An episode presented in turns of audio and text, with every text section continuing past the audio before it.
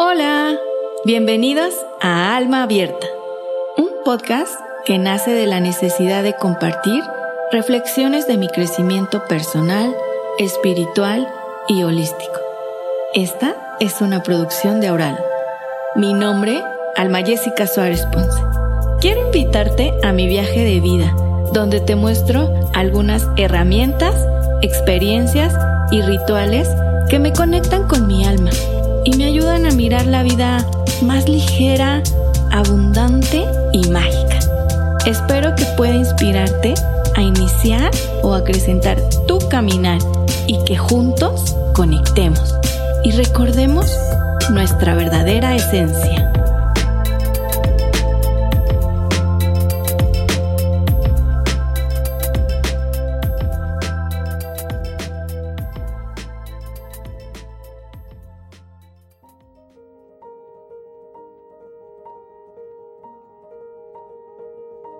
Podcast Alma Abierta. Episodio 3. Hola, hola. Espero que estén disfrutando de su existencia. Hoy hablaremos de la depresión, que como sabemos aún sigue siendo un tema tabú, del que no se habla o del que no se quiere hablar. Y cuando se menciona, no se llega a tomar en serio. Hay mucho estigma social, acompañado de vergüenza. Yo misma no estoy segura de que en otra época de mi vida me atrevería a hablar de mi propia depresión, pero aquí estamos. Y espero que quienes escuchen este episodio puedan abrir su mente y su corazón para ser compasivos y amorosos, para que cuando se la lleguen a topar de frente, en carne propia o en la de otro ser querido. La depresión es una enfermedad sí o sí, y nos afecta físicamente, neuroquímicamente. Es un desbalance mental y espiritual y por eso es tan compleja y como nosotros somos tan distintos se puede ver de muchas maneras. Les cuento. Hace 13 años conocí a una amiga en el trabajo y recuerdo que me hablaba de su depresión, que estaba en un tratamiento psiquiátrico, tomaba medicamento y de cómo había pasado gran parte de su vida con especialistas y terapia que le ayudaban a sostener su vida a flote. Aunque no le entendía, y todo eso era tan ajeno a mí, me tocó apoyarla. Unos meses se quedó en mi casa. Pero lo que son las cosas, a mitad de ese periodo yo renuncié a mi trabajo y mi madre falleció. Dejé de estar al pendiente de ella. Sabía que no se paraba, no iba al trabajo, no seguía su tratamiento porque ya no podía costearlo. Estaba en un círculo vicioso. La cosa es que yo no estaba en mi mejor momento y lo único que podía ofrecerle era un techo. Meses más tarde, ella regresó a vivir a su casa. Esta enfermedad está marcada por cambios en el comportamiento que afectan de distintas formas tu funcionamiento en la vida. En el ámbito psiquiátrico se habla de dos tipos de detonantes. Una que nace por experiencias o eventos externos y otra por algo interno, como un cambio químico. No creo que sea solo una de ellas, creo que es la combinación de ambas, o por lo menos así lo sentí. Hay distintos tipos de depresión. La mía es una de forma atípica y se llama depresión funcional. Cuando lo descubrí, me dije, claro, no podía permitirme ni siquiera parar en ese momento. Nora Bloom nos dice, siguen siendo personas de alto funcionamiento, pero se han producido cambios significativos en su forma de sentir, experimentar, pensar, actuar y comportarse. Aparentemente vas por la vida haciendo tus deberes e interactúas con otros. Y esto podría engañarte y engañarlos. La cosa es que muy dentro de ti hay un vacío grande, como un hueco, y todo te da igual. Nada te emociona. Estás estresada por todo lo que hay que hacer y estás muy cansada. Hay mucha culpa y vergüenza, sobre todo cuando te encuentras a solas, porque no quieres seguir y porque nada se siente ni pequeñamente bien, como si todo se tiñera de gris. Al principio Raramente lloraba. Casi nunca me quedaba en cama, ni aún cuando me sentía tan exhausta.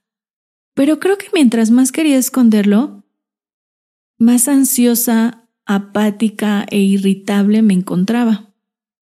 Era como una olla express, a dos de reventar.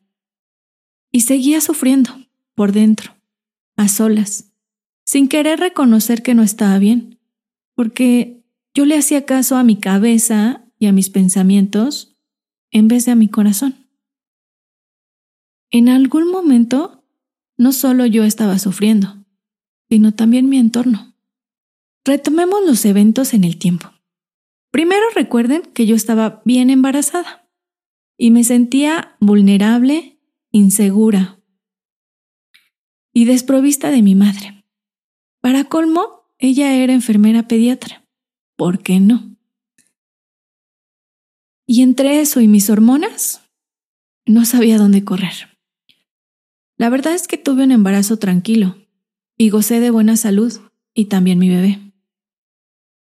Otra cosa que no me ayudó es que nunca fui capaz de decir que extrañaba mucho a Nes. En ese momento, él trabajaba en Tabasco y yo me quedaba en Mérida. Segundo, mi bonita estaba enferma de cáncer y no había nada más que hacer, solo esperar. Fue un dolor inexplicable e infinito, que no sabía dónde ponerlo. Era tan fuerte, tan grande, que esta vez no podía esconderlo. No me cabía bajo la alfombra. Pero había que seguir. Ya comenzaba a estar incómoda por el peso pero de alguna forma me distraía. En ese periodo de tres meses me dediqué acompañando a mi hermana Ale, llevándola al cine, a comer, distraerla, cocinando para todos. Y los fines de semana salíamos a pasear. En algunos llegaba a estar Néstor. Cada vez lo veía menos, y aunque a veces se quedaba unos días en casa, él estaba ausente, muy agobiado por el trabajo y yo, atareada con la labor de cuidar el hogar.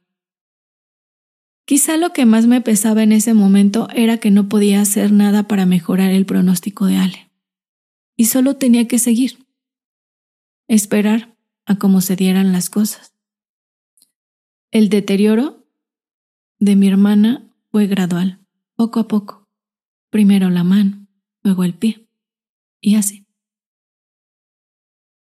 3 se acercaba el nacimiento de Nico. Fue una cesárea programada, por temas de logística y porque Nes estaba lejos. Tengo que reconocer que yo no quería una cirugía, y la verdad es que por más que me dijeran que era algo normal, que me metieran cuchillo no se me hacía nada normal. Al final, dejé la decisión a la doctora, porque ella sabía más. Ahora sé que sí sabe más de medicina tradicional, pero no puede saber más de mí, de mi cuerpo y de la forma en que me afectaría una cesárea. Y llegó el 9 de diciembre del 2016. Nació sano y fuerte. Pero fue tan rápido que ni yo, ni mi cuerpo, ni siquiera mi psique lo pudieron procesar. Cuando me lo ponen en las manos, me pregunté, ¿y ese bebé? ¿Quién es? Tengo que confesar que tardé mucho en poder decirle esto a alguien. Me daba mucha vergüenza. Me dolía mucho. Pues, ¿qué clase de madre dice algo así?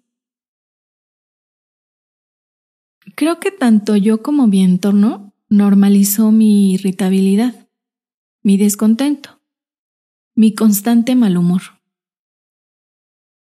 No tengo certeza de que fue lo que más me afectó en aquella época, pero sí estoy segura de que todas fueron como ladrillos que yo cargaba, como el pípila cuesta arriba, sin fuerza, sin ganas, sumergida en el hoyo más profundo y negro de toda mi vida. Ale estaba en cama y en casa, ya casi no salíamos, porque comenzaba a sufrir desvanecimientos cuando intentaba pararse, y dependía de una silla de ruedas. Y yo apenas si podía seguir. Por las noches, cada vez que me despertaba a dar de comer a Nico, también aprovechaba para ir a ver a Ale. Creo que la mayoría hemos escuchado cómo puede repercutir el dormir menos de seis horas como mínimo.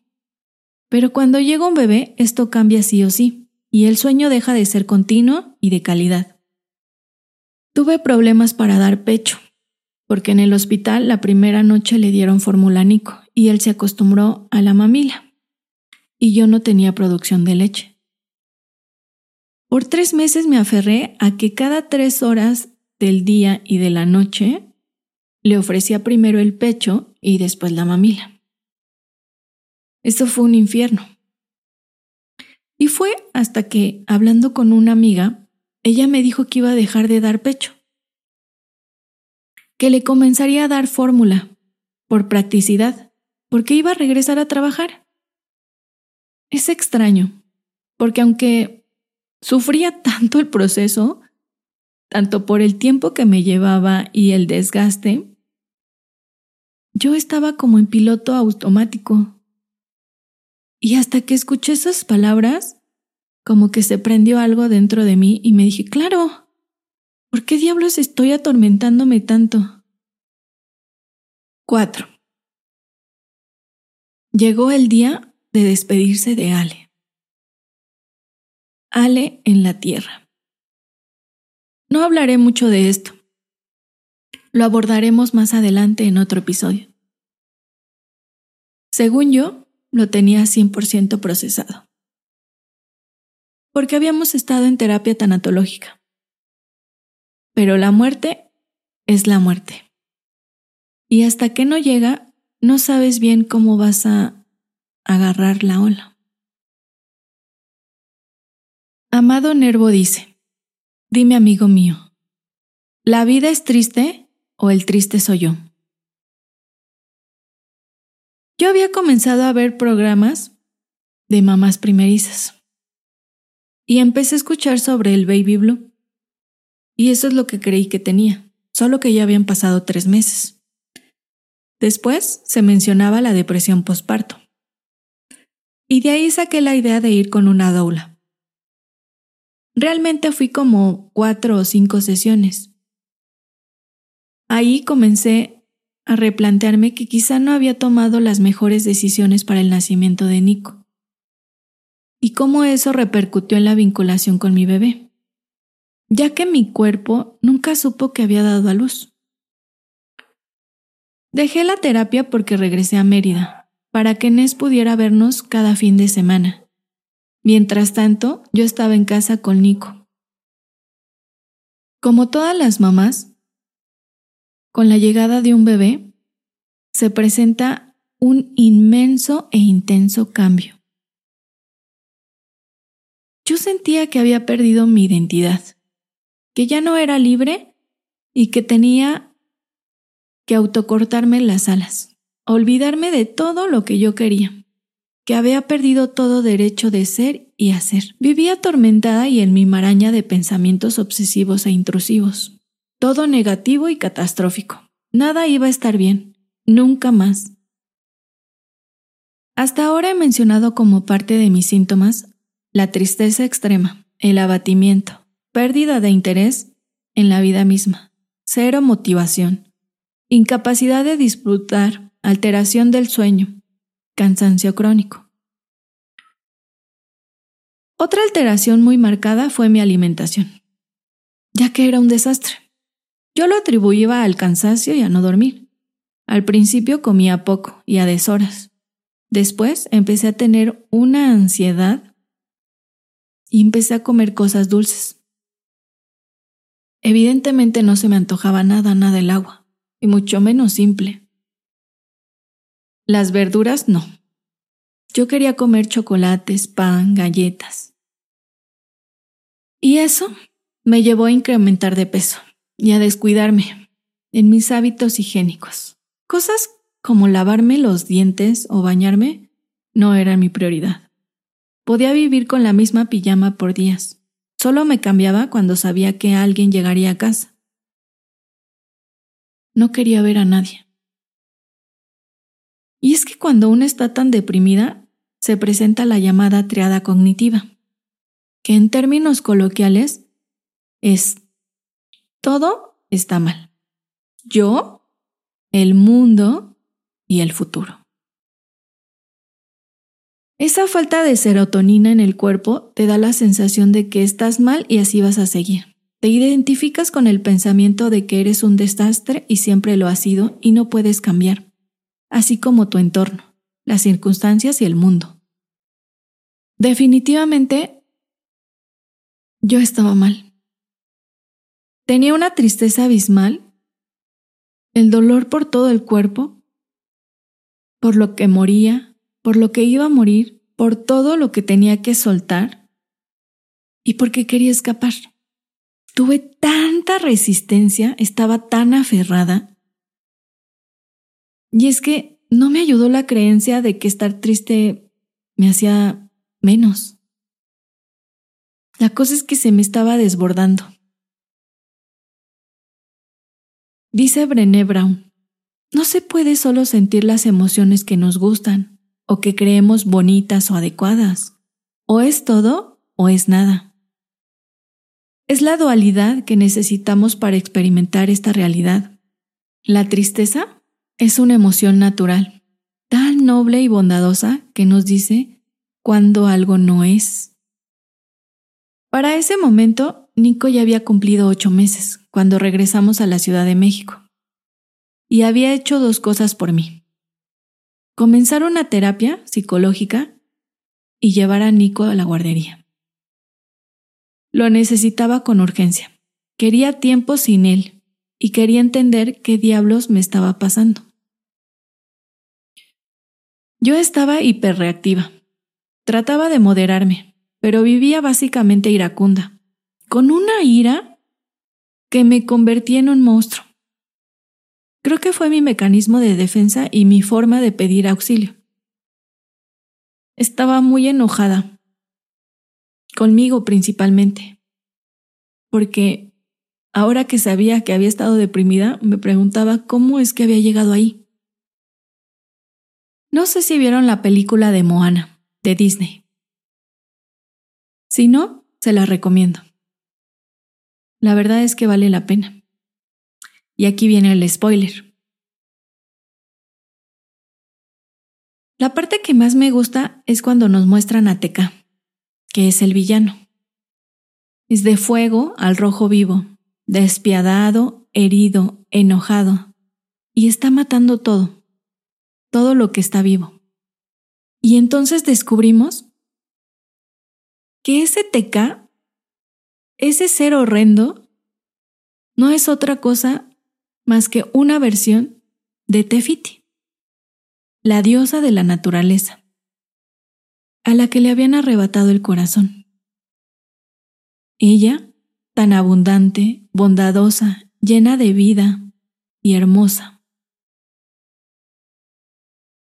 Y es que todos tenemos nuestra dualidad, solo que en ocasiones las circunstancias nos llevan a tomar la decisión de encaminarnos hacia un lado oscuro, pero también tenemos la decisión de ir hacia el lado más luminoso.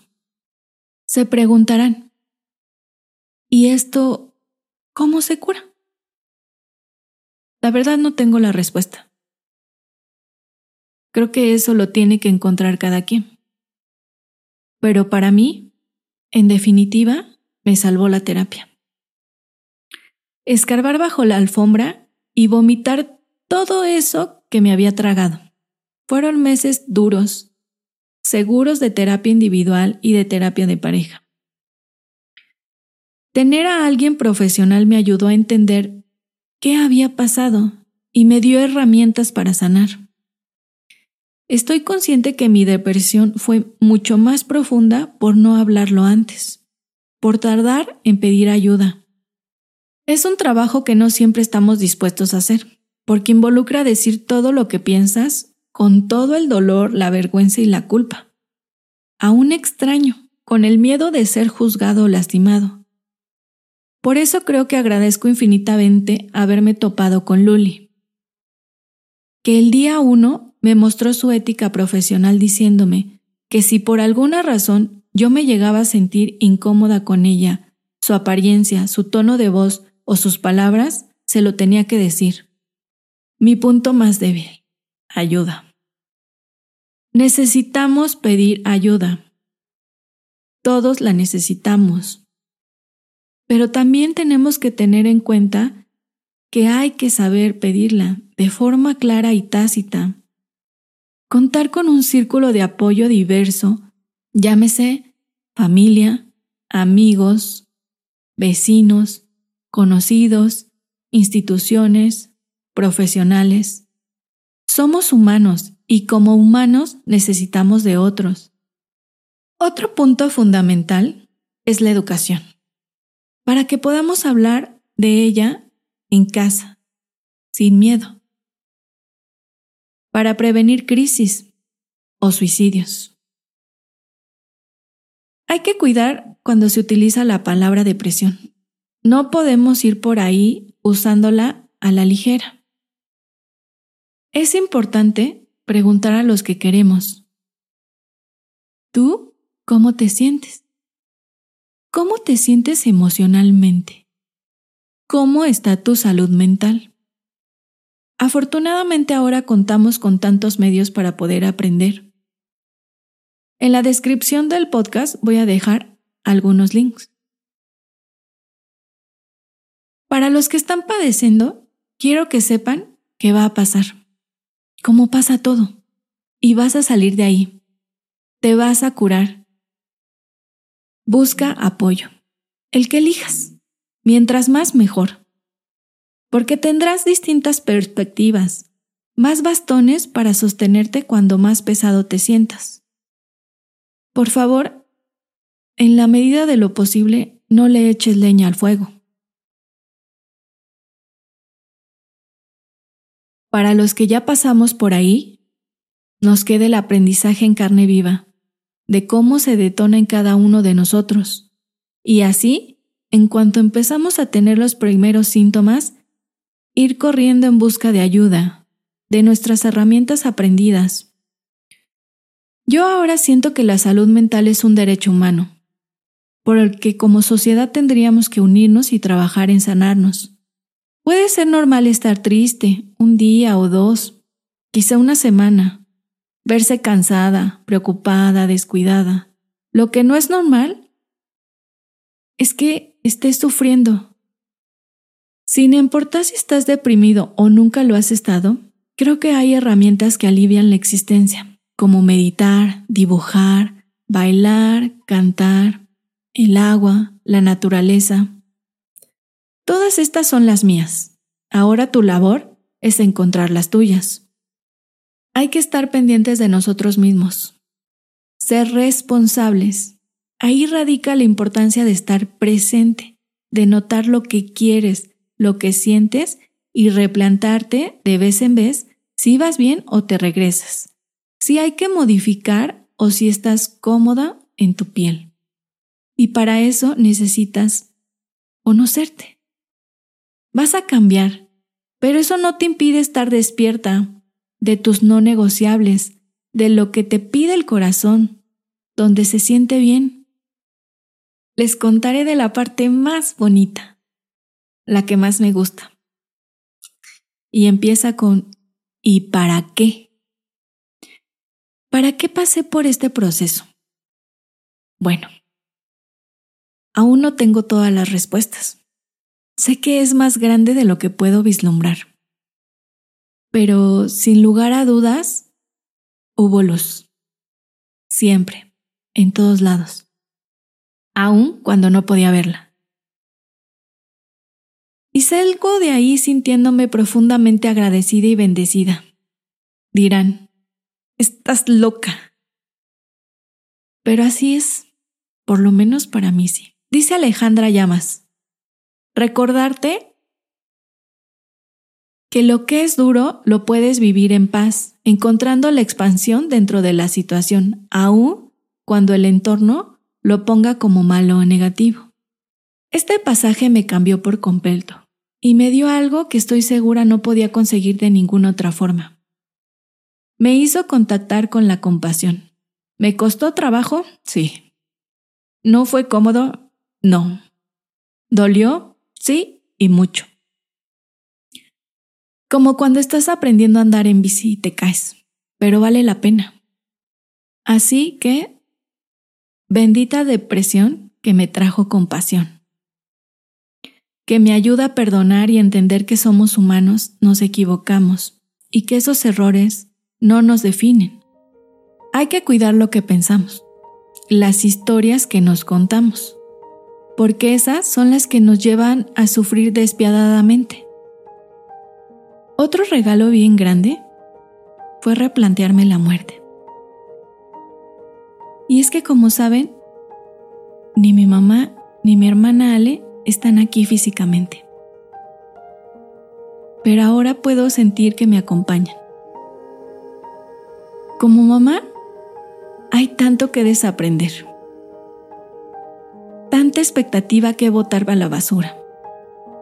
Y tengo fe de que cada vez se hable más de la realidad, de las enfermedades mentales que aquejan a las madres, de lo compleja que puede ser la maternidad, que dejemos de idealizarla y de hablar solo de lo bueno y de lo bonito. Te deseo que encuentres la dulzura en los episodios más ásperos, esos que son inevitables, porque hay cosas que te van a pasar, que nos van a atravesar, y para ellas necesitamos de nuestras lianas, de nuestras herramientas que nos permitan sortear con más temple y paz. Recuerda que eres un ser íntegro de luz, sin importar la circunstancia que estés viviendo. La felicidad del cuerpo se funda en la salud, la del entendimiento en el saber. Tales de Mileto.